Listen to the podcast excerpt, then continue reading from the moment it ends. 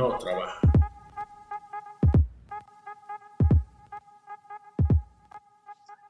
Hola, bienvenidos al episodio número 2 de ustedes no trabajan. El día de hoy, 14 de junio, estamos grabando nuestro segundo episodio, nuestro, nuestro queridísimo podcast. Saludos a mis compañeros. Hola, Ferli. Hola, Ernesto. Hola, Andrés. Hola, Ernesto, ¿cómo estamos? Muy bien, muy bien. Hola, David. Hola, Ernesto, bien por acá. Hola, Ferli. Ya me perdí. vamos, vamos a hacerlo, vamos a hacerlo otra Yo sé que te- estás negra en la regla. ¡Ey, me negrió! ¿Qué pasa? ey, Ya va, yo iba a decir, yo iba a decir, ya va, ya va. Yo iba a decir, yo iba a decir, vamos a editarlo, pero no, no lo vamos a editar, vamos a dejar la cagada como quedó. Pero, vamos a dejarlo rojo, así, eh, black Ray-Ban, David, Ernesto, recuerden que acabamos de decir una palabra que no podemos mencionar más. ¿Cuál? La palabra que empieza con N. Negro. No, aquí Oh, nosotros estamos en un podcast que existe diversidad, nos siguen personas de sexo binario y no binario, recuerden eso. Estamos en un podcast abierto. No, no. No la quisimos decir, es la costumbre de, de- de hablar así como los venezolanos, pero no, aquí todos son bienvenidos. Es más, ¿Qué pasa? yo quiero agradecer a todas las personas que nos vieron, que nos escucharon, podcast número uno. De verdad que muchísimas gracias a todos nuestros compañeros de sexo binario y no binario. Eh, de verdad que eh, fue para nosotros eh, muy bueno escuchar todas las sugerencias, buenos comentarios. Créanme que lo hemos puesto, eh, eh, lo vamos a poner en práctica, igual eh, produciendo todo esto, ya estamos más organizados. Y bueno, nada, eh, Rayban, no sé qué, qué nos querés No, no, ya va, Rey, Rey que salude, porque lo que pasa es que yo no era que lo quería recrear, sino que Pero yo quería hacer, yo, o, sea, Pero bueno. o sea, yo quise pero hacer, vas a va. seguir. Vas a seguir. No, chavo, yo le voy a tumbar la estatua a Ernesto. ya va, ya va, ya va. No, se lo voy a tumbar. No bullying, por favor. Ya va. No bullying. Lo que pasa es que yo quería, yo quería hacer una entrada seria, o sea, una cosa bien, bien hecha y tal, no sé qué, pero es que con ustedes no se puede, o sea, o sea es una cosa imposible. Entonces, La pero gente que no trabaja no puede. la gente, exacto, o sea, demasiada seriedad, demasiada seriedad, no, no, no va, no va, no va. Pero No sí, va, bueno, no, no, no. Ernesto, no, lo importante es decirle a, nuestro, a nuestros escuchas que, bueno, que nos sigan en Spotify, en Anchor, Google Podcast, en Breaker, ok, en Radio Public, ok, que nos sigan entonces en todas esas plataformas que ahí es donde nos van a poder escuchar. Sí, señor.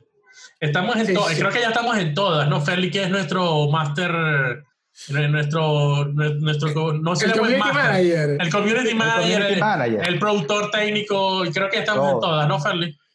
Y yo creo que los demás pueden ser huevo master, será. Eh, eh, ahorita con las redes sociales, ya va, ya va, ¿qué dijiste? que lo que más puedo hacer es huevo master. eh, Ah, ya. porque yo te, yo te entendí, yo te entendí huevo master. Yo, Yo No. también. Oh, tú, enti- tú entiendes lo que quieres. Ellos, o sea. Pero, ajá, ajá. De todos Nos modos, van a clausurar el podcast. de todas maneras, chamo, en el segundo episodio no vamos a durar más. Mire, en cuanto, para la gente que nos está escuchando, si de verdad está interesado en seguirnos en las redes sociales, entonces tenemos, bueno, ya tenemos el Instagram, que a lo mejor algunos lo vieron con la promoción, que es hashtag arroba, hashtag arroba, la misma verga, pues, Claro. no trabajan. Y en el caso de Twitter, como el usuario no nos dio más corto, entonces UDS no trabajan en Twitter. Tenemos también un correo, si nos quieren hacer llegar comentarios, si nos quieren hacer llegar hate mail, si quieren Eso. enviarnos porque se filtraron las nudes de Ernesto OnlyFans, de las cuales vamos a hablar más tarde. Claro. ustedes no trabajan arroba gmail.com y de todas maneras esta semana vamos a estar usando obviamente porque estamos jodiendo demasiado a Ray-Ban, vamos a estar usando el hashtag Ray-Ban Lives Matter Lo, lo que pasa es que una- uno de los. uno de los- Ray-Ban Lives Matter. Ok. Verga, te dijo que hashtag no bullying, man. Lo que pasa es que Lo primero que hiciste fue bullying. ok, ok. o sea, uno, No de se los, aguantó, no se aguantó. uno de los comentarios que más escuché que gustó del primer episodio fue la parte en la cual le hacíamos bullying a Ferli. Entonces decíamos, bueno, no siempre podemos hacerle bullying a la misma Al persona. mismo. Yo sé que Ferli siempre nos los pone muy fácil. Coño, o sea, pero ya dijimos, bueno, hoy, a lo mejor la semana que viene me toca a mí, después le toca a Andrés, y así, y así, porque recuerden, recuerden, bueno, y para, para el que nos escucha de otros países, ¿no? En Venezuela, el bullying es una herramienta de crianza, o sea, más adelante, otro, podemos hacer un episodio más adelante de esto, pero en, en Claro. Venezuela el bullying te refuerza, te hace ser más capaz para la vida, o sea, el bullying Claro. es una cosa normal, o sea, a mí me dicen que o sea, mí- yo no me puedo picar porque me digan gordo, si yo soy, coño, si yo soy gordo, Claro, qué coño. o sea, nada. Aunque yo a veces me- me- en la calle veía a un negrito, ¡epa, que tire! Y, y adelante. Por favor. Bueno, ya listo. Quiero decirle adiós a los 300 seguidores que acabamos de perder, pero bueno. ¿Qué más? ¿Qué más? No, ¿Qué en serio, vamos a hacer? En serio, uno de los comentarios que más tuvimos es que, y saludos a todas las personas que nos escucharon, gracias, fue que les gustó mucho la parte que le hacíamos este, bullying a Feli. No sé por qué. Eso se, se llama karma. De- Eso se debe llama ser, karma. debe ser estudiantes que de pronto se sintieron un poquito como que querían Ofendidos. hacerlo, pero eh, sí, Como que fue la revancha que nunca tuvieron. que nunca tuvieron. A todo cochino le ya sabe, estoy claro. No, no, eso, eso, eso es definitivamente, esto es una, una ruleta, o sea, hoy te toca a ti, mañana me toca a mí y así vamos. Pero, Bueno, bueno, bueno. pero bueno, Una bueno, cosa, bueno. David, David, ¿qué es lo que vamos a hablar hoy? Bueno, hoy vamos a tocar el tema de plataformas de suscripción, vamos a hablar un poquito de cómo estas plataformas se están desarrollando, Netflix, Amazon, Disney, este, incluso plataformas que de pronto no sean solamente de, de videos, también este PlayStation Now, eh, Xbox Game Pass.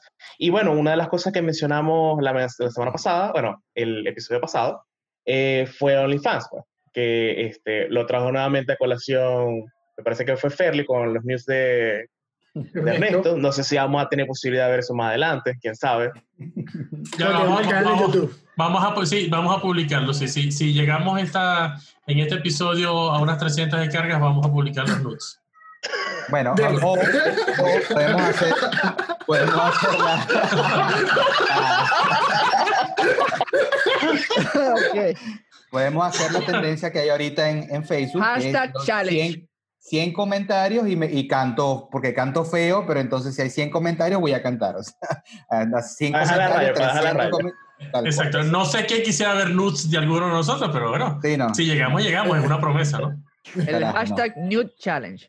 De todas maneras, de todas maneras, aquí somos cinco expertos en Photoshop, así que Claro. Sí, Sí, cualquier cualquier cosa. cosa. O sea, si saben cómo es, es Brad Pitt, probablemente se vean que... a ver, Sí, a ver, antes que comencemos con los temas formales como el, Claro. los nudes y el OnlyFans, este, vamos a comenzar un poquito por el final de estas notas que tenemos aquí para los más, los más jugadores. ¿Qué les pareció el Play 5? La carpeta blanca. La carpeta blanca con audífono. Sí. No, Yo tenía un ventilador en mi casa. Maracaibo igualito. A ver, yo quiero, yo quiero la Solo opinión que de, no leía Blu-ray. yo quiero la opinión de, de Raven, que es el, yo creo que el- uno de los más versados en juego. No, eh, bueno, ¿qué te puedo decir? Eh, no, obviamente han habido muchos memes alrededor de lo que es el diseño, ¿ok? Este, que si parece una carpeta, que si parece una mesa, que si parece un ventilador o un aire acondicionado vertical. En fin, más allá del diseño, eh, y creo que era algo que conversábamos eh, Ferli y yo, era que, bueno, que aunque hay muchos juegos que eh, parecen bastante interesantes, realmente eh, creo que no vi algo que, que yo dijera que en los gráficos, wow, o sea, hay, que hay un salto. Eh, incluso, por ejemplo, ayer que estaba grabando, eh, estaba grabando un video sobre, sobre la historia del pixelar y todos los demás, me acordé de Fairly porque yo decía que, por ejemplo, cuando uno comparaba la- los gráficos, obviamente quizás es muy diferente, pero yo comparaba los gráficos del, del Super Mario del NES con el Super NES, había un salto, o sea, y obviamente del, del Super Mario World, del Super NES al de 64 había otro salto, y así sucesivamente del Super Mario 64 al siguiente, al, al Galaxy y todo lo demás. Pero realmente cuando yo veía los, los gráficos de los juegos que, que pasaron en la presentación, pues yo veía, bueno, que bien, pero quizás ya hemos llegado a un- a un umbral de- del hiperrealismo que, bueno, que quizás ya no sorprende tanto.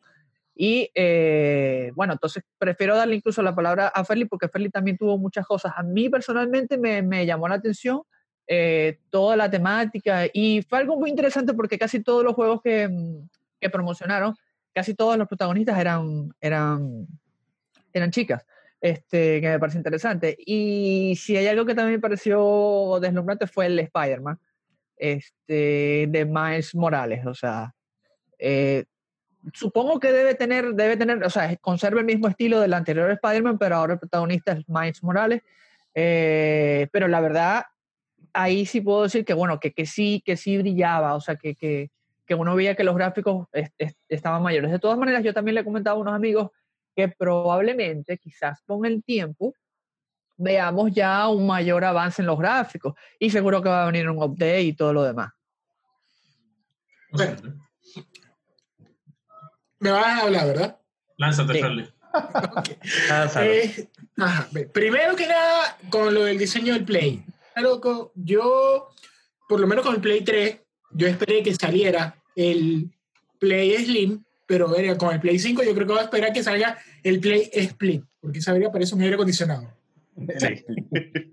Ahora, con lo otro, en el caso de los gráficos, sí, estábamos hablando de eso precisamente, porque es que ya llegamos como que a un plató, a un tope de lo que es el realismo, tal, que es donde se, se involucra mucho de lo que se habla mucho en todo lo que es el CGI y demás, del Uncanny Valley, que hay un punto en el cual hay rostros realistas, sobre todo el caso del rostro humano, que es como que el, el elemento más fácilmente diferenciable en lo que son gráficos por computadora, donde tú estás en ese punto entre si crees que es real o crees que no es real. De hecho, con un pana que estábamos viendo el stream del, del Play, cuando estaban saliendo los, los productores de, de, los juegos, cuando salió, por ejemplo, Igarashi, el de.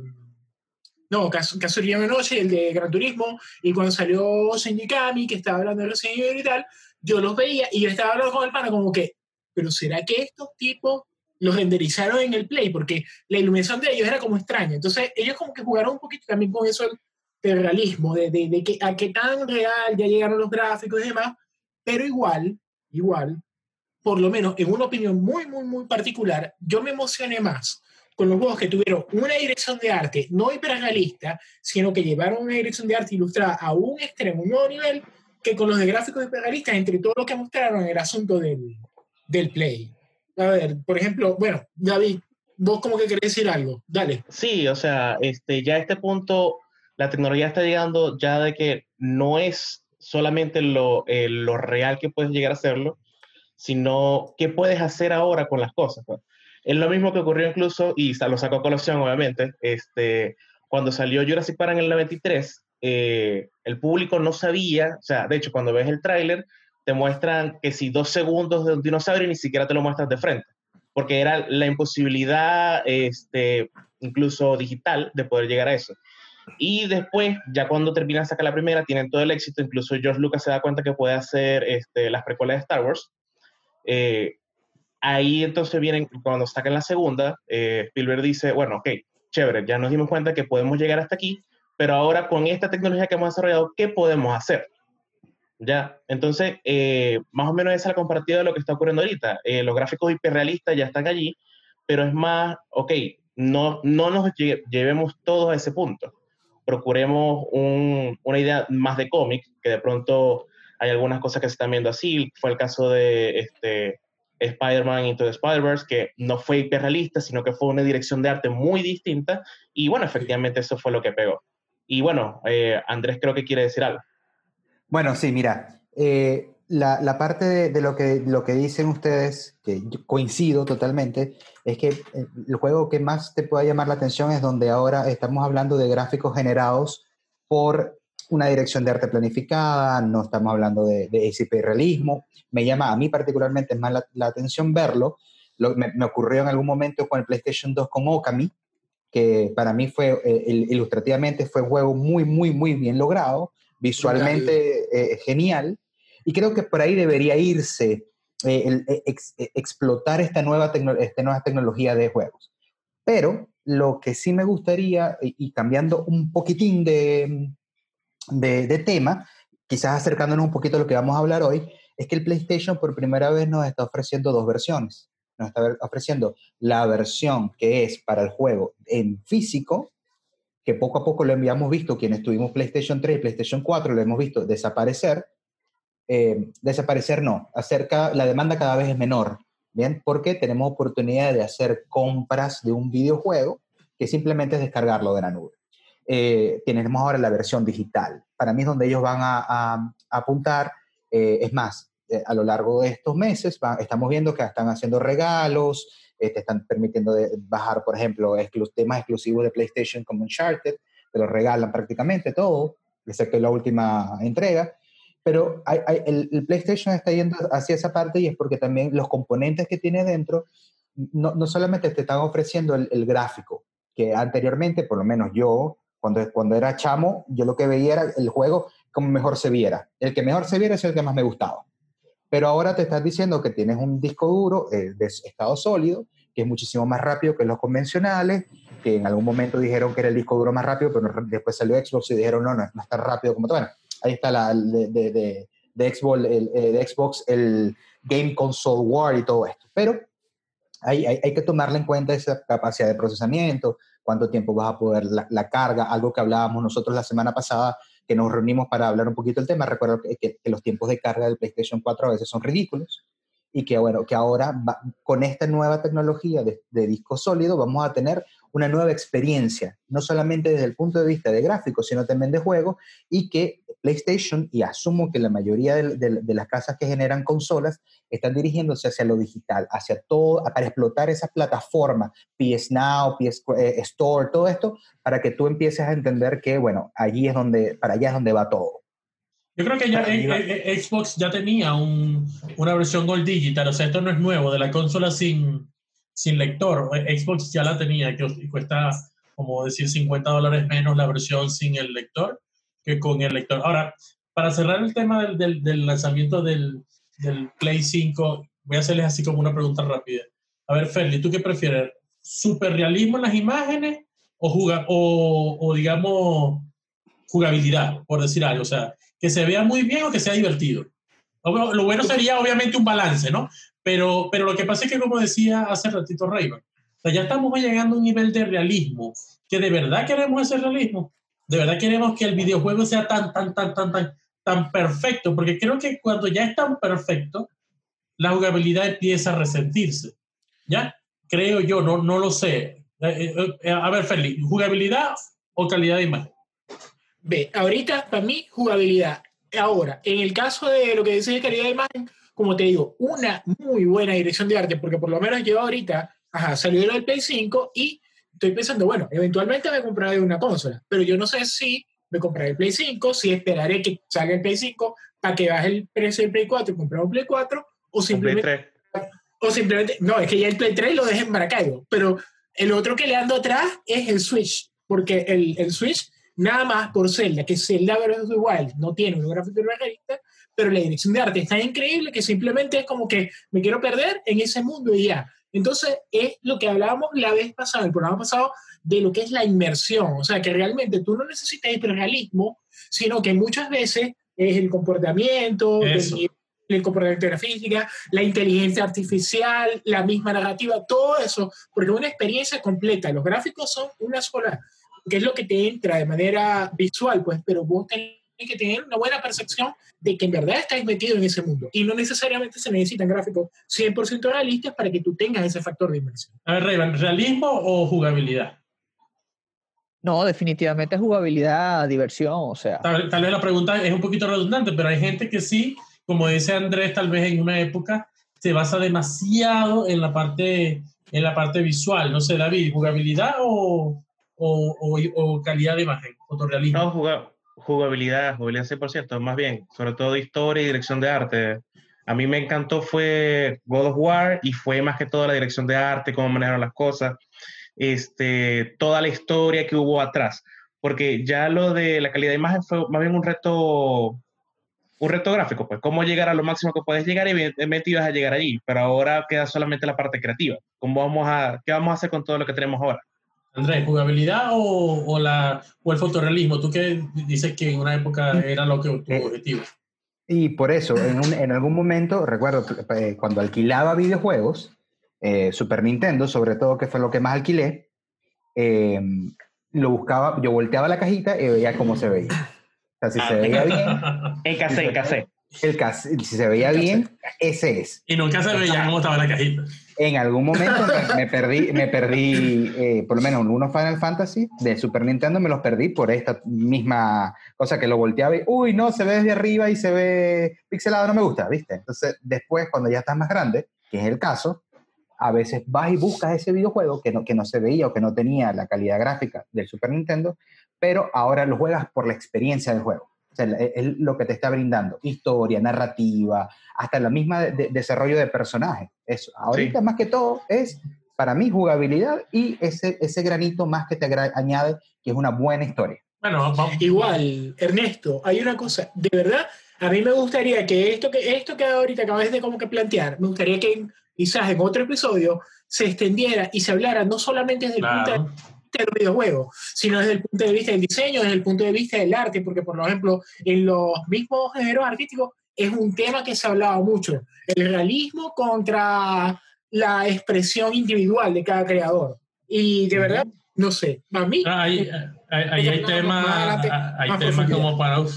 Pero ahí- aquí Andrés acaba de mencionar algo y se van a caer una cédula. Otro de los comentarios que mucha gente dijo es que con los comentarios del episodio anterior muchas cédulas se, se cayeron. Eh, caerse a la cédula es una expresión venezolana que decimos cuando estamos revelando la idea que tenemos, ¿no? O sea, se te cayó la cédula, eso significa que estamos mostrando lo, lo viejos que somos, ¿no? Eso para aquellos que nos escuchan de, otros de otros lugares. Este, alquilar el juego, y bueno, y aquí vamos a meternos en todo eso de lo de los modelos de pago. ¿Quién alquiló juegos en Blackbuster? Yo alquilé juegos en Blackbuster. Claro, películas. Freddy. O sea, Eh, eh, videoaventura. Pero la misma vaina. o sea, Era Freddy y todo. Pero ¿se acuerdan que Black- en Blockbuster. Blackbuster alquilaba juegos? claro. Es más, Blackbuster películas. alquilaba la consola, Blackbuster Sí. alquilaba el VHS. O sea, tú no Sí. tenías VHS, tú llegabas, alquilabas la película, Claro. alquilabas el VHS completo y te lo llevabas a tu casa y después lo devolvías al, al día o al día siguiente. Si era la película, podías tirarla por un buzón que la tenías afuera, o sea, no te bajabas del carro, sino que la tirabas ahí y ya. me ¿no? recuerdo, recuerdo la, for- la forma que tenía el buzón para que tú no pudieras agarrar, viste, que era, por, era como una L invertida, Ey, para que tú no pudieras después meter la Sí, mano para claro. hacer... y- Increíble. ey, ¿Y sabes que queda, queda, No, un heavy. No soy de esa época. queda un Blackbuster en Estados Unidos? Queda uno. Sí, Un sí, sí, solo- sí, sí. un solo- un- uno solo. Un solo Queda un Blackbuster. solo Blockbuster. Y- En estos días vi la película de, esa, de, esa, de ese blockbuster. Sí. Y, Era una y- película sobre eso. Y qué No interesante. recuerdo el nombre. Qué interesante que la gente de Blackbuster, entre las cosas que, que, que vi que estaban leyendo para las notas del programa, la gente de, de Netflix este, fue con Blackbuster y Blackbuster le dijo, no, o sea, usted, este modelo de negocio que ustedes quieren plantear, eso es inviable, o sea, no, no, no tiene sentido de diferencia ahora como estamos, ¿no? Mira, yo te tengo una anécdota personal eh, sobre eso, ¿no? Eh, recuerdo que cuando yo viajé en el 2001 a Gringolandia, Norteamérica, Estados Unidos, eh, El Imperio. nosotros, al imperio, al imperio, ujú, eh, fuimos y recuerdo que compraba muchas historietas, aprovechaba para comprar historietas y revistas y cosas de esas que en Venezuela no encontraba. Entonces, ¿qué pasaba? Dentro de la historieta había publicidad de Netflix. Es más, tengo una, tengo una historieta que publicitaba en ese momento, en el 2001, estaba publicitando la película de Harry Potter y debajo de la película de Harry Potter había un cupón de Netflix. O sea, que vos cortabas y te daba un porcentaje. ¿Qué era Netflix? Netflix era que te llevaba el CD o la, el VHS a tu casa. Te llegaba, vos la veías y la volvías a poner en el buzón. Ellos se aproximaron a Blockbuster y le dijeron eso, mira, eh, podemos hacer un convenio entre nosotros dos porque hemos tenido bastante éxito con esto. Y Blockbuster le dijo, mentira, eso no va a pasar, en, nunca va a ocurrir eso. El video on demand, entre comillas, que era más físico que lo que ahora es digital, era lo- el futuro. Para mí, que, Netflix no le haya vendido a, Blockbuster en ese momento la plataforma o todo lo que era el, el knowledge, el, el know-how de cómo hacer esto y que después eh, migrara o viera la información o viera la, la posibilidad de construir una plataforma digital, fue un gran, eh, eh, fue un gran eh, home run, ¿viste? un batazo grandísimo para la gente de, de Netflix. Sí, será que un día, a ver, este, por ejemplo, tenemos el asesor de videojuegos, especialista, doctor Reyba. Sí, será que un día vemos un Netflix, un Netflix de videojuegos. Porque, bueno, PlayStation Network es una cosa y la otra, creo que el, el Xbox Gold es otra cosa, pero sí, sí crees tú, por ejemplo, Rayman, que un día vamos a ver un Netflix de videojuegos, o sea, Bueno. yo me conecte y pueda jugar lo que yo quiera con una tarifa plana. Bueno, obviamente el caso más reciente es de Google Stadia, ¿ok? Que, bueno, eh, era una promesa, era una gran promesa de ellos, eh, porque, bueno, la, la verdad es que no necesitaban ningún dispositivo de almacenamiento en físico. Ellos desde su servidor enviaban el juego, bueno, lo hacen, o sea, la plataforma está, pero realmente no ha terminado de escalar la plataforma, el- el sistema de juego, porque, bueno, hay muchas fallas, o sea, fallas con la conexión, yo recuerdo que al principio, a- a- apenas salió, había un video de un jugador, do- él estaba jugando un shooter y claro, él, si él le daba la barra espaciadora de, de espacio, el, el personaje debía saltar. Entonces, él le daba la barra y como a los 10 segundos era que el personaje saltaba. O sea, era una cosa impresionante. O sea, era impresionante, le daba la barra y a los 10 segundos era que reaccionaba. Entonces, claro, si no, si no, si no tienes esa, esa dinámica donde que tienes que esperar a que, el, a que el personaje reaccione, no estás haciendo nada. ¿Ok? Y eso fue un tema que siempre se discutió. Ajá, pero ustedes prometen que realmente no va a haber lag, que no sé qué cosa. No, sí, sí, sí, aquí estamos. Está. Y bueno, es Google, o sea, Google, la gran empresa. Y realmente cuando, cuando comenzó, además de que empezó con pocos juegos, este, eso también desanimó mucha gente. Y bueno, ha tenido muchas críticas y todavía hasta el día de hoy eh, nadie habla así de Google Stadia como siguen, seguimos hablando de PlayStation o Xbox o de la misma Switch, que yo también, bueno, siempre he sido fan de, Nintendo y, y es lo que quisiera tener. Eh, pero todavía nadie habla de Google Stadia como, como se quisiera. Ahora, también eh, quisiera mencionar un caso que eh, fue aquí en, en Latinoamérica. Había una plataforma. ¿Tú te acuerdas, Andrés? Tú fuiste el que me dijiste de esa plataforma y, y yo decidí entrar, no recuerdo cómo se llamaba aquí en Argentina. Eh, mu- muy interesante, donde ellos ofrecían precisamente el juego a través de un servidor. Y la promesa era que, bueno, que tú tenías el, el computador, eh, podías acceder al, al- al juego sin tener quizás un computador muy poderoso, pero podías jugar el juego y el juego era a través de streaming, ¿ok? Que es lo que hace Ujú. Stadia, o sea, a través de streaming. Eh, y la verdad es que fue bastante interesante la propuesta. eh, me dio mucha pena que no haya podido continuar. eh, supongo que no es fácil llevar un proyecto así a cabo grande en Latinoamérica. eh, incluso creo que es de aquí de Argentina. Eh, yo, yo estuve registrado, estuve por un mes. eh, pero bueno, mi laptop realmente era demasiado tan low end que ni siquiera cumplía con los requisitos mínimos. Pero la promesa, vuelvo y repito, era muy interesante. Cuando salió Stadia, eh, recuerdo que yo dije, ah, bueno, se parece a lo que, a lo que, está, a lo que está ofreciendo este, este servicio aquí en, en Latinoamérica. Eh, pero hasta el día de hoy, eso es una promesa que todavía está, o sea, no se ha cumplido. Yo estoy seguro que en unos años eso se va a dar, pero ahorita no tenemos algo así parecido a Netflix, no lo tenemos. Yo creo que el Stadia va a formar parte de la larga lista de proyectos que Google ha arrancado y va a arrancar. Que muchos decimos, no, porque es Google, pero Google tiene una lista larga de proyectos Sí. que arranca y así como arrancan, ahí los dejan tirados. O sea, Es un cementerio entero. Bueno, pero lo bueno es que se, lo bueno es que se atreve. Google Plus. Eso que esa investigación queda. Eso queda ahí. Marico, yo quiero mi Google Glass igual. No te metas con. El otro, o sea, claro, todos queremos un Google Glass. no, no, no. Ajá, bueno, ¿cómo es la cuestión de lo del, en verdad, ilústrenme? Bueno, to- o sea, como, como para cerrar el tema de lo del Netflix de videojuegos, sí va a llegar, pero todavía yo creo que falta un poquito de capacidad técnica, ¿ok? Sí. para que como que eh, este, lleguemos ahí. Pero bueno, ahora quiero que me ilustren los que son un poquito más versados en este tema. Yo no sé, no tengo idea qué es eso del OnlyFans. No lo sé. Por favor, dígame qué es y para qué sirve. Bueno. Y se ríen, pero ¿por qué se ríen? Entiendo. Bueno, ajá. Bueno, aunque... Vamos- bueno, pero- vamos a comenzar a hablar. yo veo, que, yo veo que todos se ríen y veo la sonrisa de Ferli. Asumo que se está riendo. O sea, para los que obviamente no estamos viendo, a Ferli lo vemos como un negativo, ¿ok? Como una... Sí, pero es como la, es como la sonrisa del gato. Del gato, Sí. claro. Sí, to- total. Es que hace, hace, hace rato cuando estaba hablando Rayman, que decía, no, porque estaba hablando, estaba... hace ratito que hablaba Rayman decía, no, porque estaba hablando con Ferli de que de pixel art y, y, y, y se me ocurrió, pero es que Fairly se ve la imagen como un pixel muerto se ve así como un gran pixel, o sea, en la imagen. Wow, wow, Black Lives Matter, Black, Black Lives Matter. No estoy, diciendo, no estoy, diciendo, nada, solamente que... No van a censurar el podcast. Te ves ahí, te ves ahí como... como Hasta como, un episodio, Amaya. como, como un negativo. No, no, o sea, ajá, ¿qué es eso de OnlyFans? No sé, serio que... Ajá.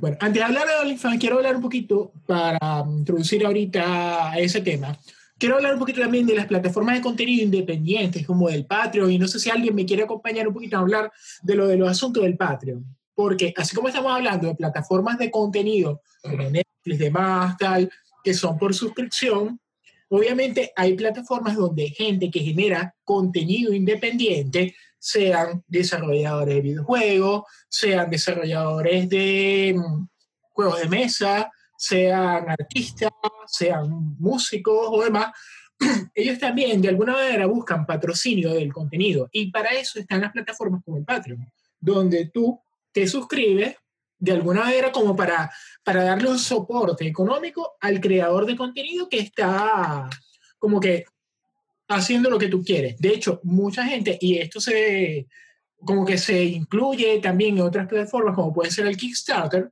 de repente voy a hablar muy específico de creadores de mm, juegos indie, sean de mesa, sean de video o demás, o hasta desarrolladores audiovisuales. Por ejemplo, yo quiero hacer un cortometraje, pero no tengo plata porque soy un pelado. Y de repente como que me apoyo en, voy a crear un Patreon para que la gente que quiera como que ayudarme a hacer la vaina, me dé un soporte económico. Y entonces ahí es donde empiezan a crearlo el tema de los tiers. De repente decir, tier 1, eh, tú pagas 5 dólares y bueno, yo te doy como que un mention en los créditos de, de toda la gente que me apoyó. O pago 10 dólares y de repente como que mm, te voy a dar como que el preview del guion y demás que voy a hacer y si pagas 50 dólares, bueno, voy a agarrar y uno de los personajes de la historia va a tener tu nombre. Pues. O sea, para que de alguna manera haya como un engagement con el, el creador de contenido y el, y el usuario. llevándote, a esa, llevándote a esa introducción, entonces, ¿qué pasa? El OnlyFans, por lo menos, es una plataforma que se ha ido creando. ¿Por qué? Porque hay ciertas plataformas donde tú puedes subir contenido, además, que tienen como que censuras por el tipo de contenido. O sea, no todas las plataformas van a tener un tipo de contenido 100% abierto, donde de repente quizá hay personas que van a ser menores, que van a estar viendo y demás. Y bueno, por lo menos en el caso que estábamos hablando la semana pasada, de tu plataforma preferida, Ernesto, que no sé si Pornhub o Xvideos, ¿cuál es la que tú prefieres más? No, creo que, creo que, creo que Pornhub, por el tema de que han sido solidarios en la, en la, en la cuarentena y, y han dado acceso gratis a su plataforma, creo que eh, merecen un aplauso. O sea, por tanto, tanto altruismo. aplauso de pie, aplauso Exacto, de pie. claro, por supuesto. Tanto, tanto, o sea, no lo ha hecho nadie. No, o sea, y, y siendo, hablando de esto con seriedad, nadie, o sea, aquí, ahí sí quienes han liberado una parte del contenido.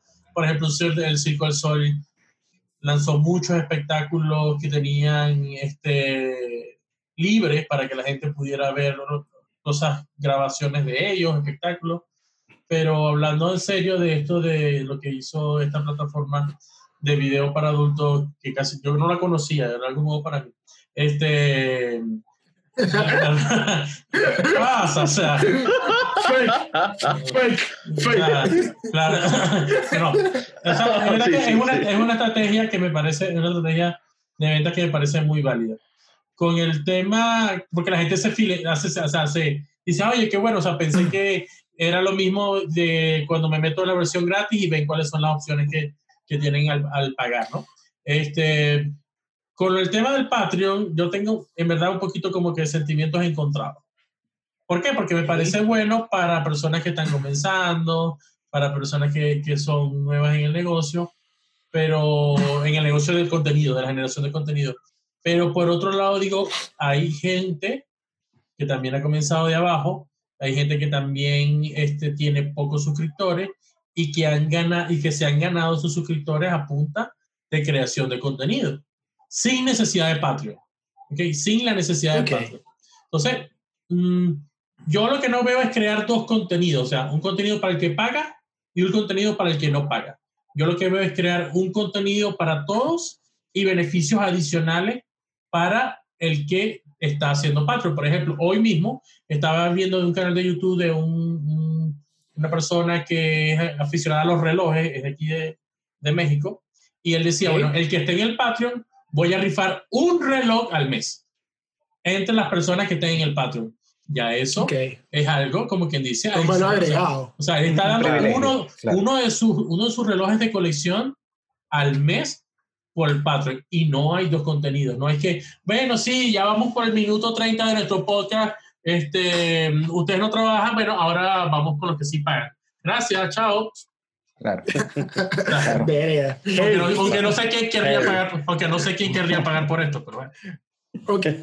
Bueno, Ajá, volviendo a lo del tema del, del Only, que hicimos la introducción y tal. Bueno, yo les voy a anunciar algo. Como el ah, ¿Qué vas a anunciar? ¿Que vas a poner tu, tu propio OnlyFans? en primicia, señores, en primicia. primicia, calma, calma. primicia mundial. bueno, todavía no. Lo estoy pensando por la cantidad de plata que se gana ahí como investigador de campo oficial del podcast, ustedes no trabajan. Yo me di a la ardua labor esta semana, mientras estuvimos hablando, de suscribirme a OnlyFans.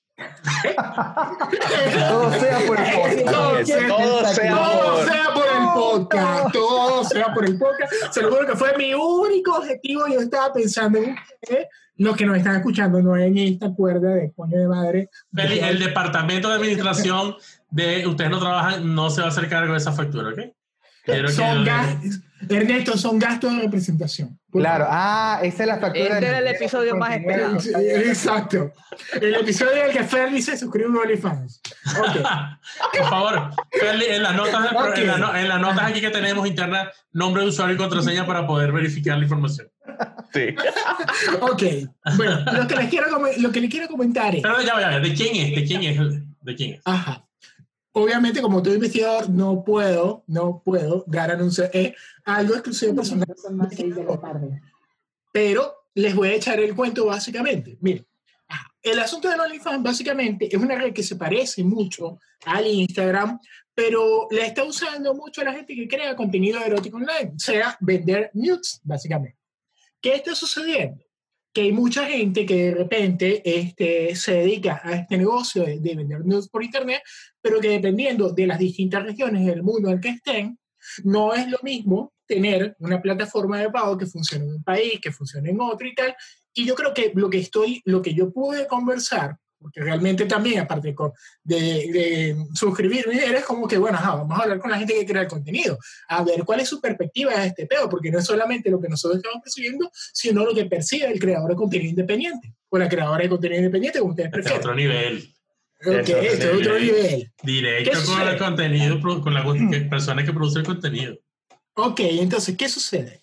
Está este asunto del pago. No es lo mismo que tú vivas, no sé en dónde, en Taipei y tengo una plataforma de contenido que funcione en Asia, ajá, pero ¿cómo vas a hacer con la gente que, que está interesada en comprar tus nudes y vive en Groenlandia? ¿no? Entonces, es como que, vea, los bancos no funcionan, demás, tal. Entonces, OnlyFans tiene como que esa democratización de la plataforma de cada, de que de cualquier lado tú puedes como que pagar tu vaina, tu suscripción y ya está. Pero aquí es donde viene como que lo interesante de lo que estábamos hablando, que tiene que ver mucho con el asunto de las plataformas de stream.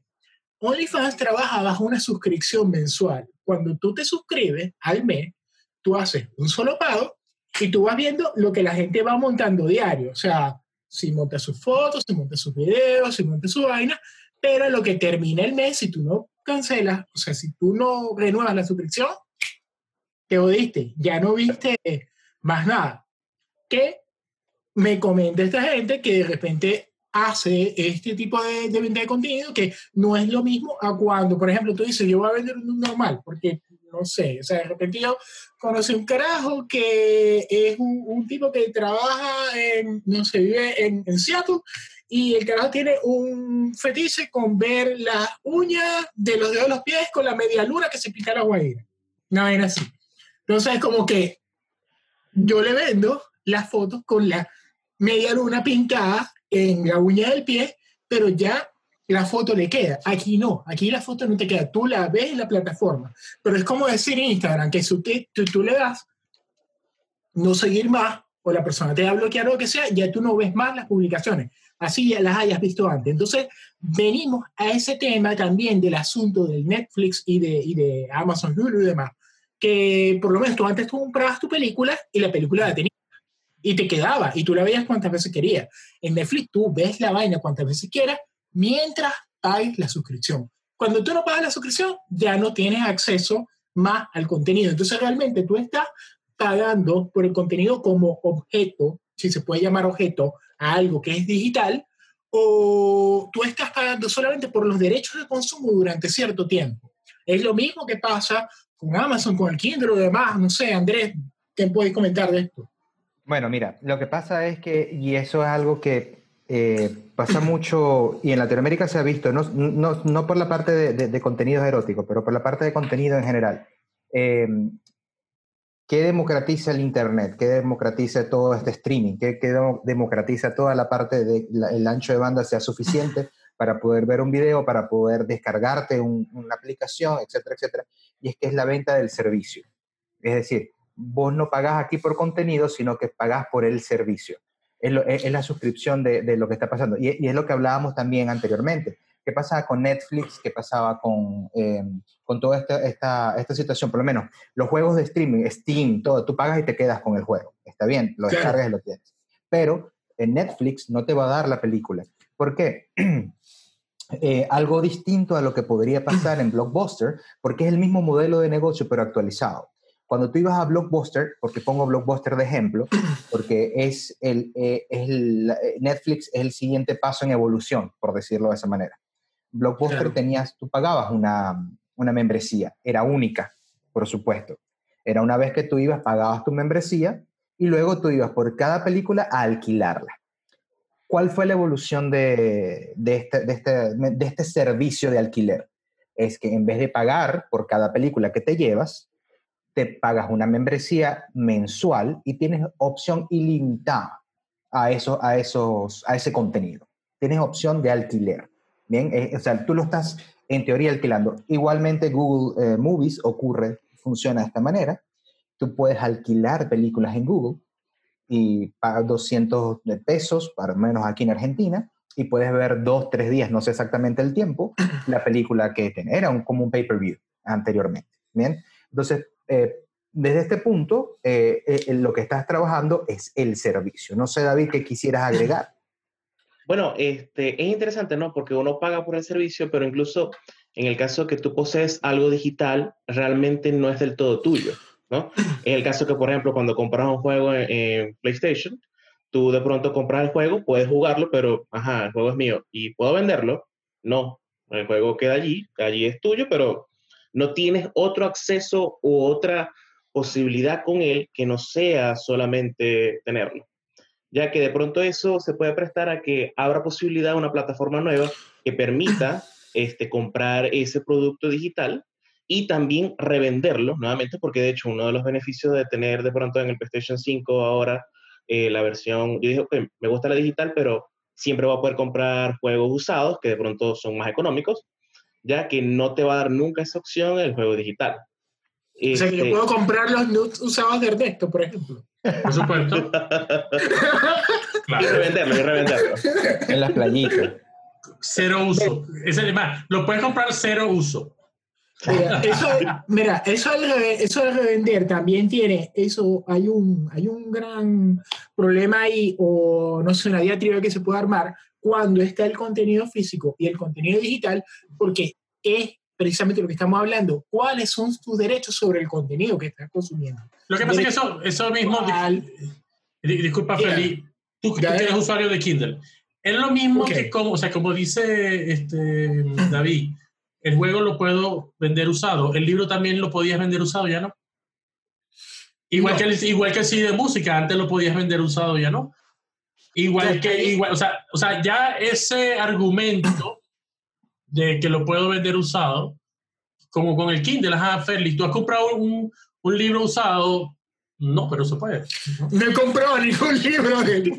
Ah, O sea, le está hablando a la persona más pirata del mundo. o sea, ¿verdad Nos quitaron el, ya, Mira, definitivo, nos Y aquí, quitaron el podcast. yo que, no, yo quiero hablar, de, quiero hablar de algo precisamente con este rollo, porque es que se mezclan muchas cosas, que es precisamente la moral de piratear contenido, porque es que todos, todos aquí, inclusive todos los que nos están escuchando, por lo menos una vez lo han hecho. No, yo nunca, yo nunca lo he hecho ni lo volveré a hacer. Ernesto, Ernesto, el primer episodio de nosotros, ni siquiera pensaste que estuviera en Spotify, lo bajaste por torrent. O sea, ¿qué me vas a decir? Me gustaría agregar algo eh, en el, en el punto que estábamos hablando de, de- del- de que no puedes redistribuir el, el Contenido. contenido que vos, por el que tú pagas, el servicio de verlo, ¿no? El streaming. Eh, Claro. Pasa algo.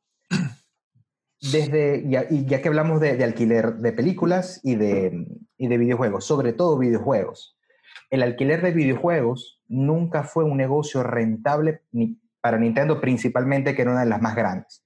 Nintendo siempre se opuso a que existiese un alquiler. Es más, tuvo un, un- un problema grande por eso. ¿Por qué?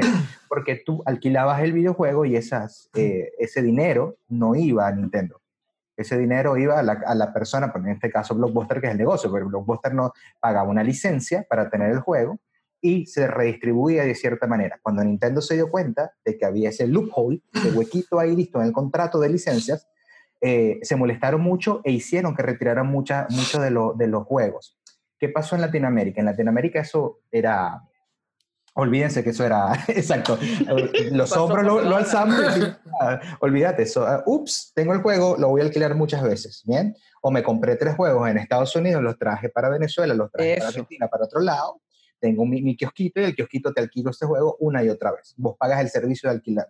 Pero Nintendo, ni Sega, ni nadie recibía nunca un, eh, el dinero. pues. Entonces siempre ha sido como esa, esa controversia de que tú puedes llegar a piratear, porque hasta cierto punto valerse de ese juego, de ese cartucho, para generar ingresos tuyos, nada más pagando una vez por la licencia, y Nintendo teniendo 20.000 unidades en, en Toys R Us, no sé, en todos lados, las personas no lo compraban porque podía alquilar. Entonces, eh, ahí siempre, había, siempre ha habido ese, ese- esa pelea eh, en, en cuanto al alquiler y la dist- redistribución de contenido que tú adquieres.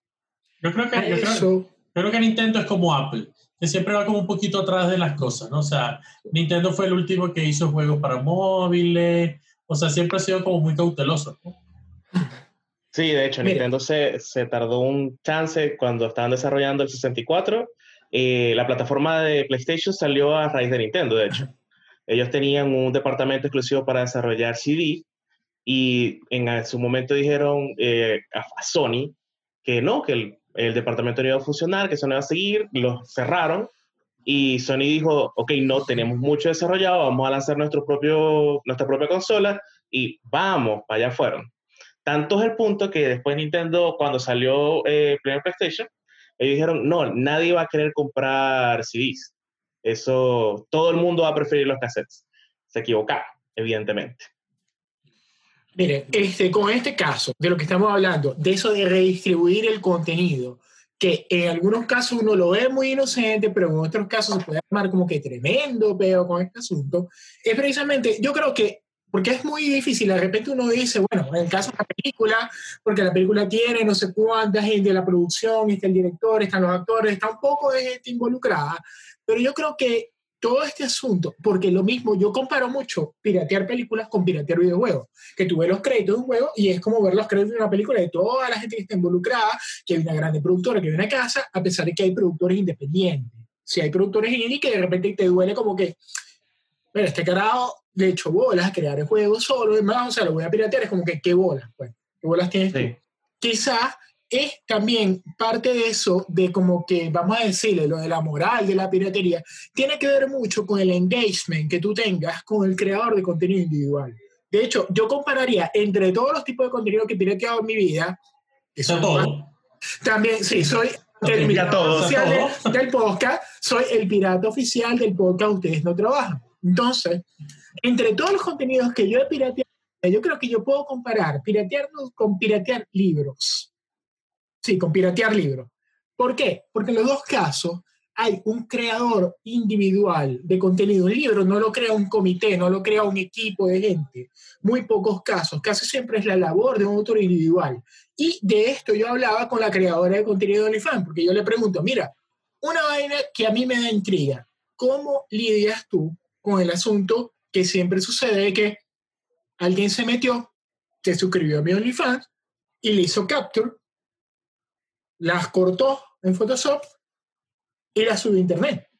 Y se filtraba mismo. Que, que yo estoy haciendo que la gente pague, pero alguien las montó gratis en internet, así como se filtró el disco de fulanito de tal. Se filtró el disco de Dualipa desde el del estreno, básicamente. Entonces, ella hablaba de que, bueno, ajá, ¿qué sucede? Bueno, para eso, de repente, yo estoy usando el OnlyFans como una plataforma más para promocionar mi contenido costo. O sea, yo tengo un contenido que yo subo en mi timeline, pero que de repente si tú quieres ver algo más específico, yo hago contenido según tus requerimientos. O sea, como que tú pides tal, tal, tal, yo lo hago y te lo envío. Eso de alguna manera asegura un poco lo de la filtración, porque de repente, si hace un contenido específicamente para mí y yo lo filtro, es como que, ah, ya voy a saber qué fue. Entonces te bloqueo la plataforma. E inclusive la plataforma es como tan estricta que permite que el creador de contenido te como que te bloquee, te bloquee lo de la tarjeta de, la tarjeta de crédito, si tú no cumpliste con las condiciones del servicio. ¿Ok? Entonces, eso es bastante, bastante interesante. Bueno, eh, para que las personas y nuestros oyentes estén em, pendientes de que el podcast de Ustedes No Trabajan no se hace responsable de ninguna manera por el contenido pirateado de Ferry. Bajo su eh, beneficio personal, nosotros no, teníamos idea de que ocurría esto, de que ocurría esto, y sobre todo tan continuamente. Nunca he tenido programa pirateado en mi computadora, y, tampoco me, me, he descargado juegos de PlayStation 3 en las plaquitas. Ahora, mi, cheque, no va a llegar esta semana. Ahora ya va. Mi cheque no va a llegar. Un NUT es un contenido creado, porque ya ese contenido ya se viene creado desde que nació. o sea, ¿cómo es? O sea, eso es creador de contenido, un NUT. ¿Un NUT es un contenido? La foto, la foto, la foto. Un contenido, la foto, la foto es un contenido, porque ajá, el cuerpo está, el cuerpo está, pero no es lo mismo el cuerpo que lo vayas a tomar con un, no sé, un kioser ahí cualquiera y, y, una luz chimba de un cuarto a que tú inviertas en luces más tal, más los conocimientos fotográficos que tú vayas a invertir en eso. O sea, hay, hay nudes de nudes, o sea, hay algo súper chimbo, súper cabrón, pero hay gente que le mete al trabajo de fotografía, increíblemente. una cosa, eh, algo, algo rápido, rápido, para darle la palabra a Rayban, que sé que tiene que decir algo, es que hace al menos dos años se hizo una controversia porque un mono mm, le quitó la cámara a una persona y se hizo una selfie.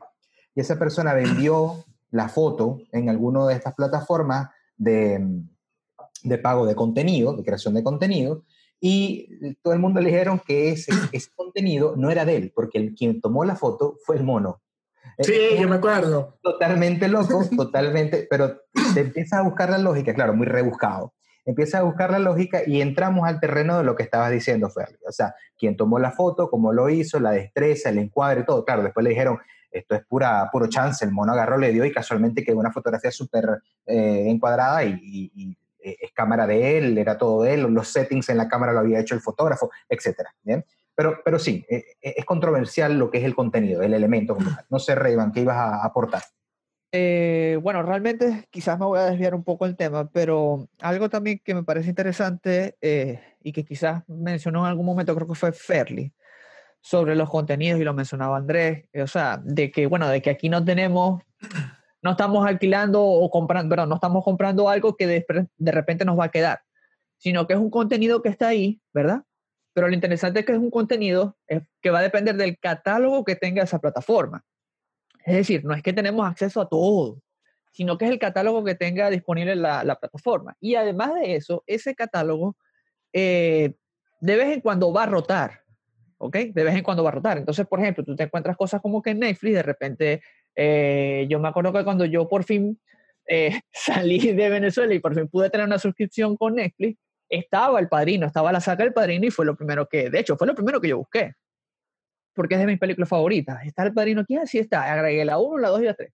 Y bueno, como siempre pasa que uno dice, bueno, en algún momento la veo. Cuando la quise ver, me di cuenta que la habían quitado. Ahora, hace poco, recién comenzó la pandemia, la volvieron a agregar. Pero es esta cosa que pasa, o sea, ellos van rotando el contenido, entonces, claro, realmente no tienes disponible eso. Aunque yo lo agregué en mi lista en una vez, o sea, en un momento, después ellos me lo quitaron. Así tan sencillo. Entonces... Eh, que eso tiene que ver con los derechos cuando a veces se vencen los derechos de un estudio y cuando los renuevan, entonces ya vuelven a estar. Por ejemplo, a mí me gustó mucho, no sé si ustedes vieron Dexter, la serie, y Dexter estaba en, en Netflix y un día ya dejó de estar. Ahorita, por ejemplo, está Friends porque todavía no ha entrado Disney o... ¿Quién es que lo va a tener? ¿Disney o HBO? No estoy seguro. Bueno, eh, HBO. HBO. No, pero HBO, creo. El padrino volvió, o sea, ellos volvieron a incluirla en la rotación. Sí, pero sí, aparte, pero aparte, obviamente, está el caso que tú mencionas. Lo volvieron a, lo, sé que lo volvieron a, a pagar, ¿no? Hay un caso, hay un caso, ahora que estás hablando de eso, de los derechos, de que la que la plataforma en verdad posea los derechos de publicación de cierto contenido o parte del contenido que fue muy famoso, que fue en el caso de Steam con Grand Theft Auto San Andreas, que los Grand Theft Auto siempre se han caracterizado porque los soundtracks, o mejor dicho, las estaciones de radio que están dentro del juego, casi siempre, o mejor dicho, siempre tienen canciones que son licenciadas de artistas de la época. Por lo menos en GTA, en GTA San Andreas lo que sucedía era que como era todo ambientado en una réplica de San Francisco, ¿no sabes? La de los 90, había mucho rap, había mucho de los 90, además, tal. ¿Y qué sucedió? Que de repente ellos perdieron la licencia de ciertas canciones. Y cuando el juego hizo una actualización en Steam, esas canciones, las cuales perdió la licencia Rockstar para publicarla, se eliminaron de las estaciones de radio del juego, precisamente. Ahora, una pregunta de GTA. ¿De qué se trata GTA? David.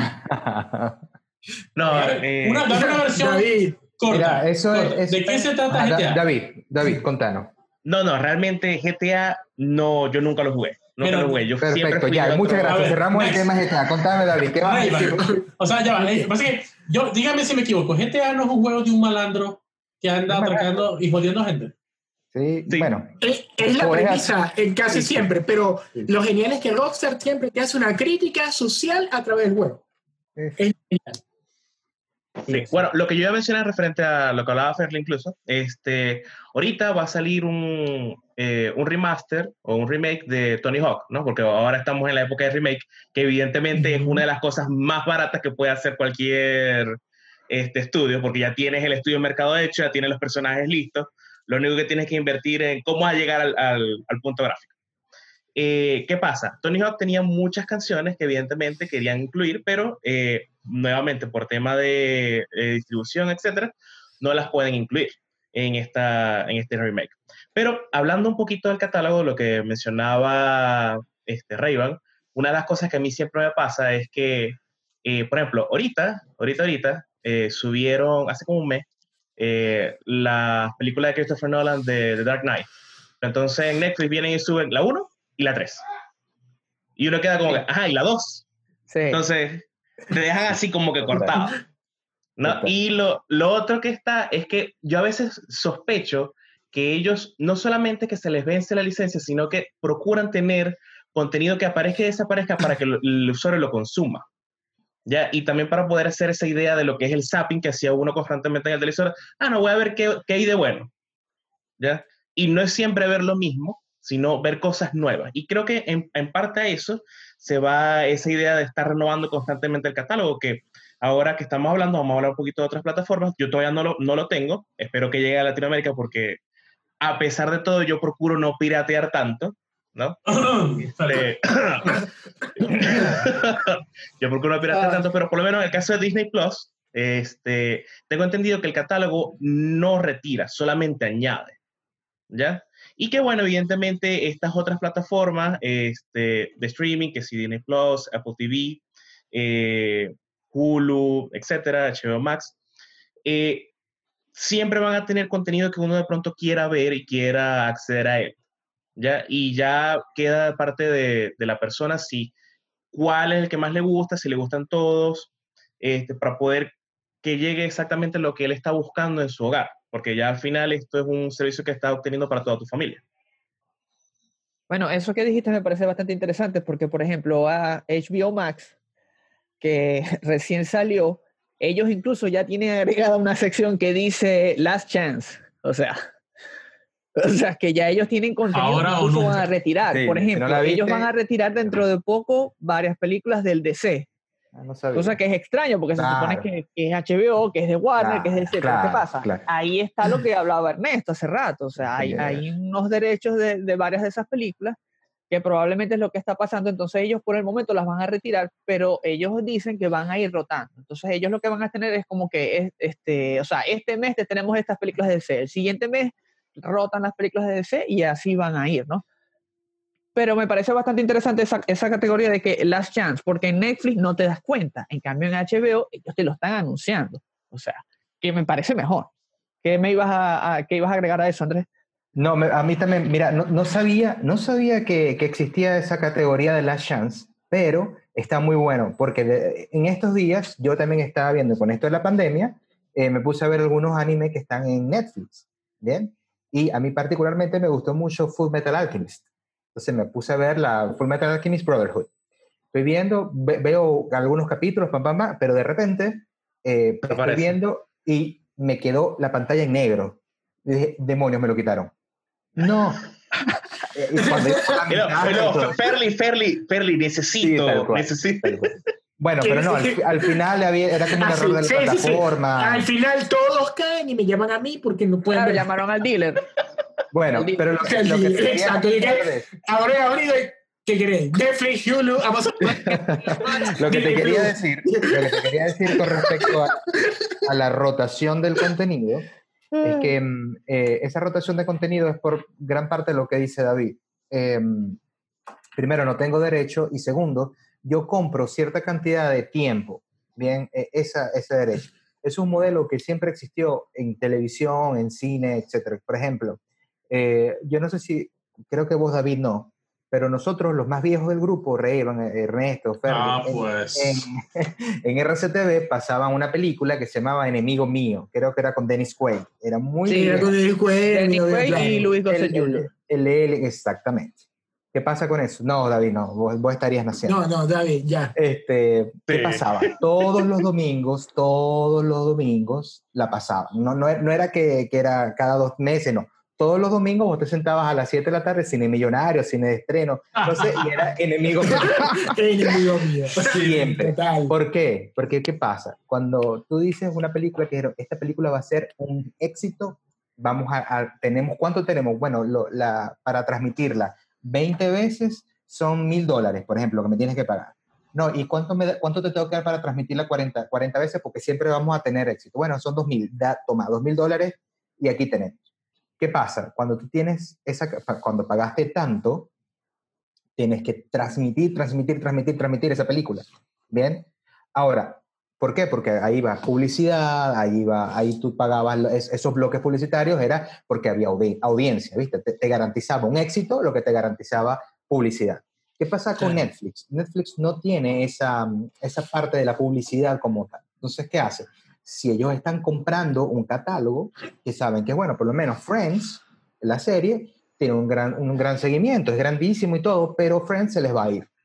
Ha- han hecho lo- todo lo posible por eh, tenerlo, pero Friends se le va a ir. Ellos van a pagar, o van a tratar de sostenerlo lo más posible. ¿Qué pasó con todas las series que hicieron con Marvel? Cuando ya Marvel, Disney, Fusión, Fox, aquello dijeron, bueno, no hacemos más nada.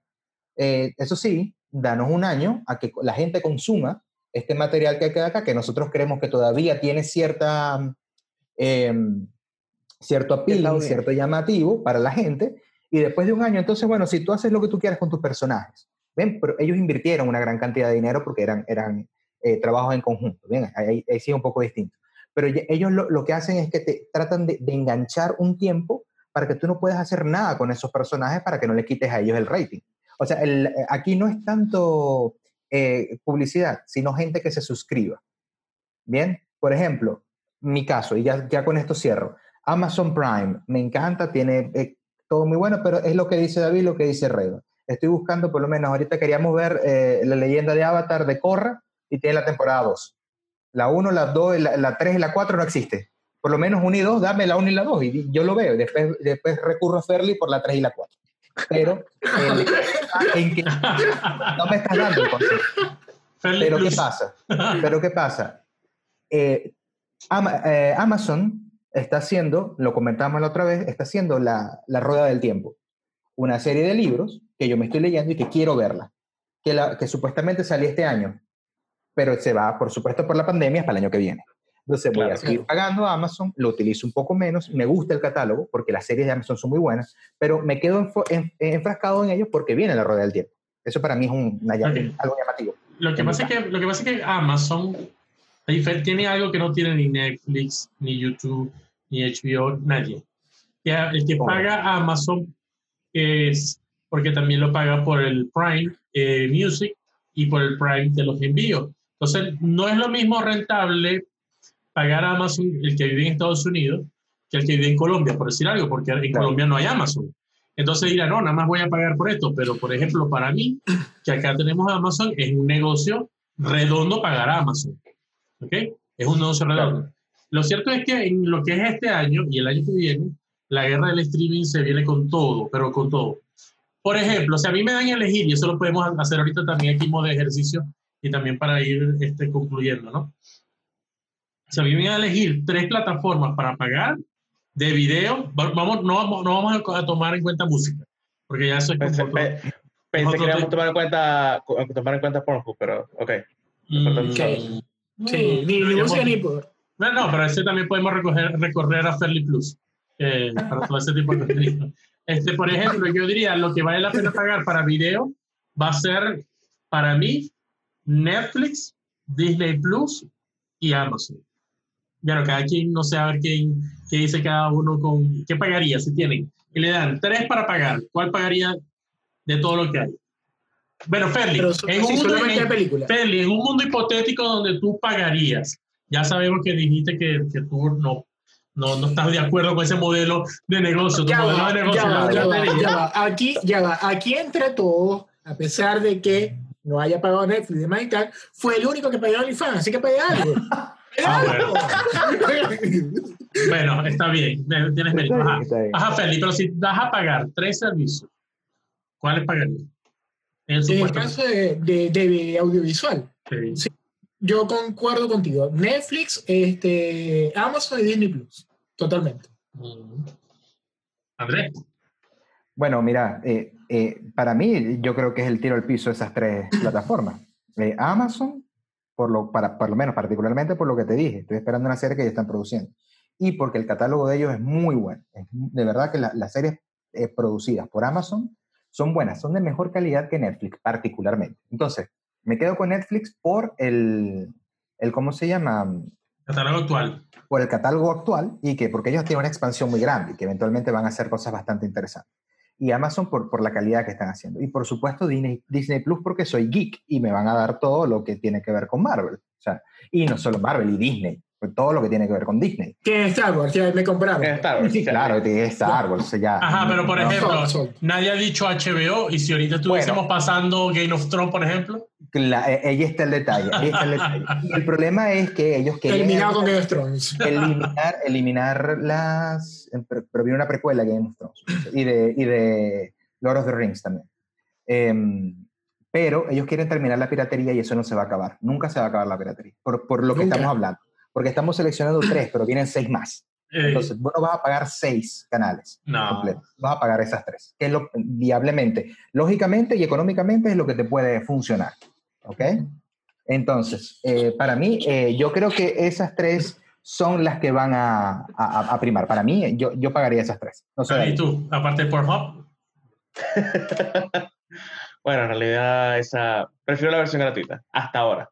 no he visto la versión paga. Eh, no, en lo personal, hay una cosa que siempre me, mm, me ha molestado un poco las plataformas de streaming y es que no te permiten ver el catálogo sin antes pagarlo, ¿ya? Que eso es un tema, porque entonces, ¿cómo sabes lo que hay adentro si realmente te interesa? ¿no? Que este, parece que haber leído por allí que Netflix ya permitir ver una, parte del catálogo, por lo menos ver qué es lo que hay adentro para, bueno, tú tomes tu, tu decisión.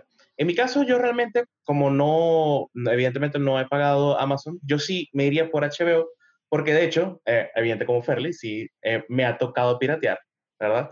Yo pirateé que hace poco sacaron eh, una nueva versión de los Looney Tunes. Me llamó mucho la atención la idea de que hicieron los Looney Tunes eh, basado en, en esa idea de los 60. Y de hecho, los vi completos, realmente cortos, y dije, wow, o sea, de verdad se, dieron a, la idea de que esto fue una serie que vi en los 50, 60 y eh, está perfectamente ambientada. Entonces esa parte del contenido me llamó muchísimo la atención. En mi caso yo me iría por Netflix, Disney Plus, evidentemente, por como dice Andrés, está todo lo geek. Yo siempre he pensado de que el día que Disney decida aliarse con Google y compren Exxon, ahí va a empezar Skynet. Porque lo primero que, sí, lo primero que se va a revelar de, de las máquinas va a ser las impresoras. Skynet. total. Sí, las impresoras es el primer aparato de la computadora que deja de funcionar. Ya, ya, ya huele el miedo, ya, ya huele el miedo. y Ya, Eh, Sí, es verdad. los días de entrega, ¿verdad, eh, Rayon? Total.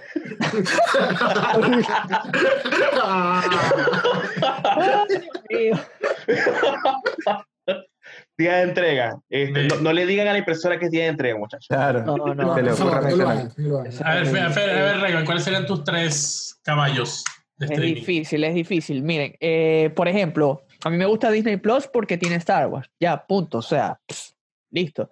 Eh, pero a mí me gusta HBO porque tiene DC.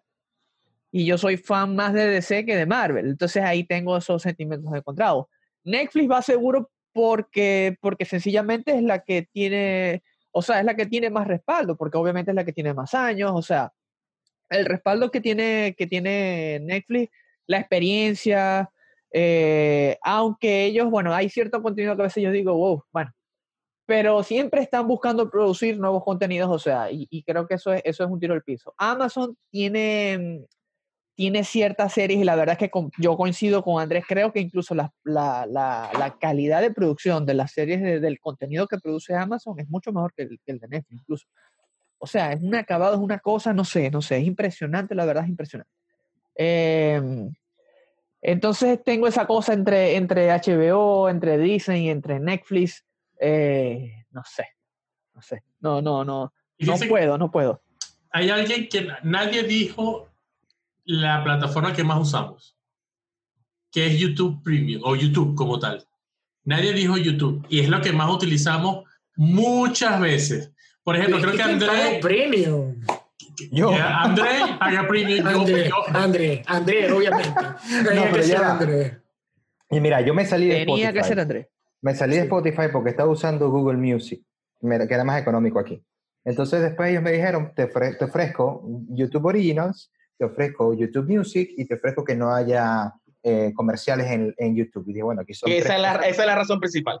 Eh, pero por, por mí, total. Es más, eh, para mí, una de las cosas en la que falló YouTube y que si lo mejora va a ser, de verdad, es que ellos quisieron convertirse en esa televisión de on demand. Es decir, que tú, los canales de YouTube, los contenidos que están haciendo cada uno de sus creadores, tú de verdad hagas zapping por esos canales. Pero lo que me sucede a mí, y, y porque he usado más YouTube por esto desde que lo estoy pagando, es que muchas veces eso, eh, esta gente tiene cuatro años trabajando, haciendo contenidos. Y ves un capítulo y después te recomiendan el capítulo que esa persona hizo hace tres años atrás.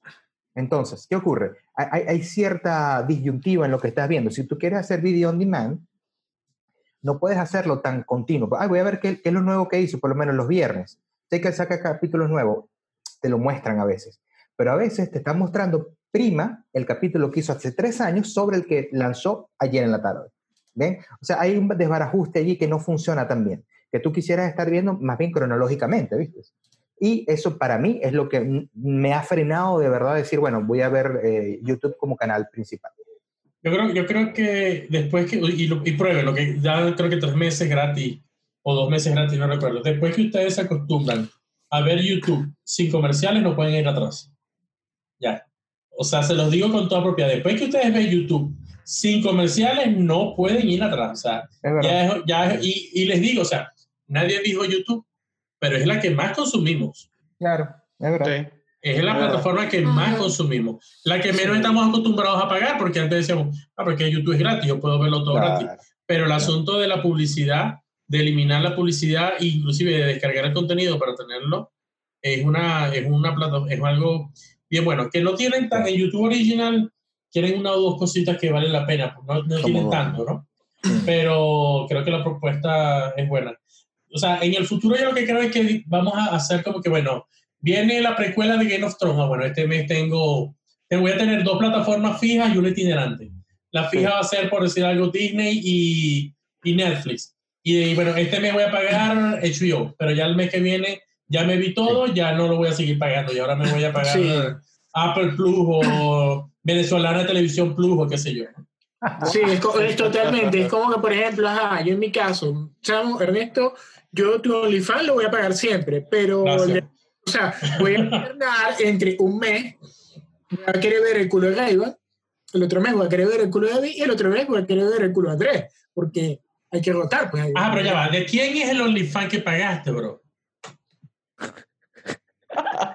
Se dice el pecado, pero no el pecado. el pecado, pero Exacto, pecado. Exacto. O sea, creadores de contenido independiente y ya. Oye, pero ajá, si, que, si tú quieres que esa persona la, apoyemos o lo apoyemos, porque no sabemos de quién a lo mejor es ella o él. Ya, Exacto, ¿cómo es Binario o no binario, como pues, No sabemos ni siquiera es binario. Exacto, o sea, no sabemos todavía, pero si, si tú quieres que la gente lo apoye y se suscriba, tienes que... Pero en, en, la, en las notas del programa a lo mejor lo dejamos por allí, pero... Sí, podría ser. Hay que ver cómo queda ese convenio de publicidad. Puede haber un convenio. Claro, claro. Podemos hacer un intercambio de material. O sea, le hacemos publicidad en el podcast y nos dan algunas suscripciones.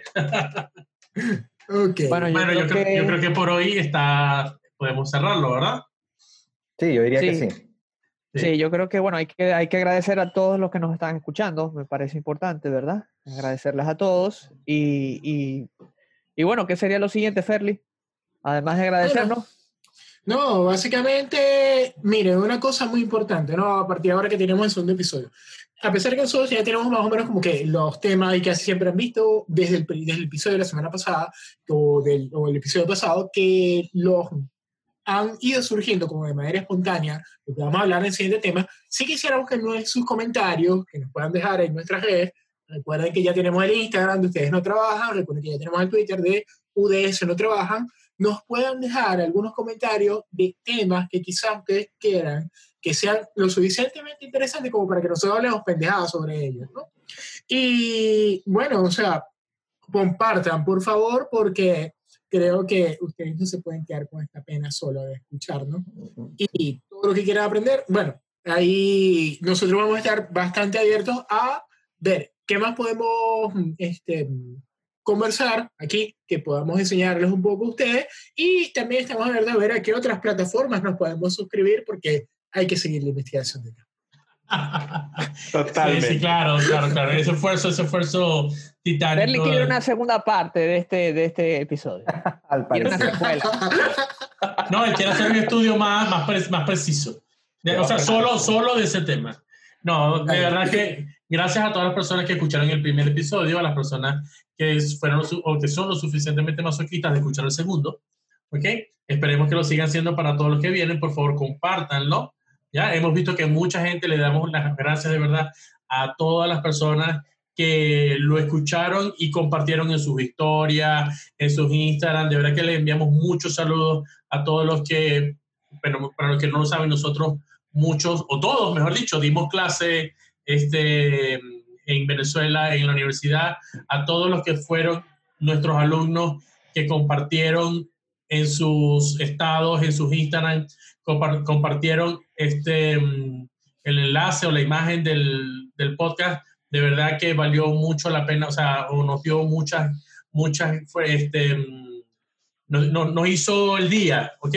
haber visto todas esas publicaciones y todas esas notas de, de que les gustó, de que de verdad lo disfrutaron, a la gente que no fueron nuestros alumnos, sino que también inclusive fueron nuestros profesores que también nos dijeron, hey, estuvo bueno, a toda esa gente, ¿verdad? Gracias. Compart suscríbanse y compártanlo. Y por mi parte me despido. Andrés, este, David, ¿quieren cerrar? Sí, bueno, aquí dice música de cierre. Eso tengo que leerlo. Sí, sí, sí, pero. Sí, sí, hay que Música. Sí. Sí, música de cierre. ah, se me olvidó colocar el. el le coloca pausa larga y Ah, después suena música. Pero hacemos Bueno. la onomatopeya o. Eh, sí. hasta luego, hasta la próxima semana. Gracias. Ahí. bueno.